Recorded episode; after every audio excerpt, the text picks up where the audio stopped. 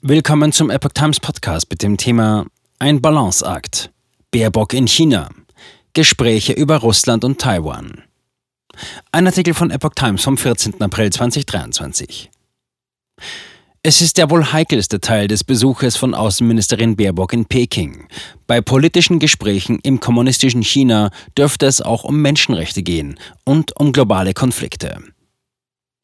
Außenministerin Annalena Baerbock hat an diesem Freitag mit Gesprächen in einem deutschen Unternehmen für Elektromobilität in der Hafenstadt Tianjin ihren Besuch in China fortgesetzt. Der aus Tianjin stammende Außenminister Qin Gang begleitete die grünen Politikerin.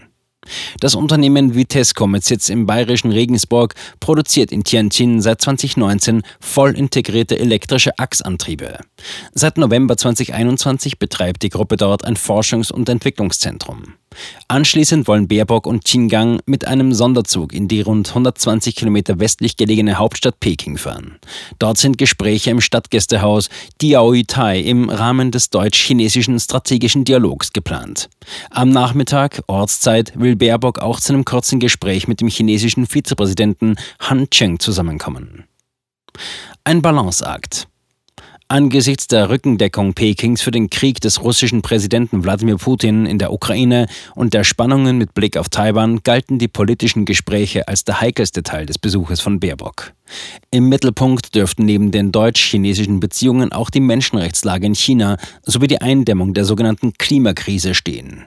Bereits vor dem Ablauf nach China hatte Baerbock das Ziel betont, Chancen für eine künftige Zusammenarbeit mit Peking auszuloten und Gefahren einseitiger Abhängigkeit abzubauen. Partner, Wettbewerber, systemischer Rivale, das ist der Kompass der europäischen China-Politik.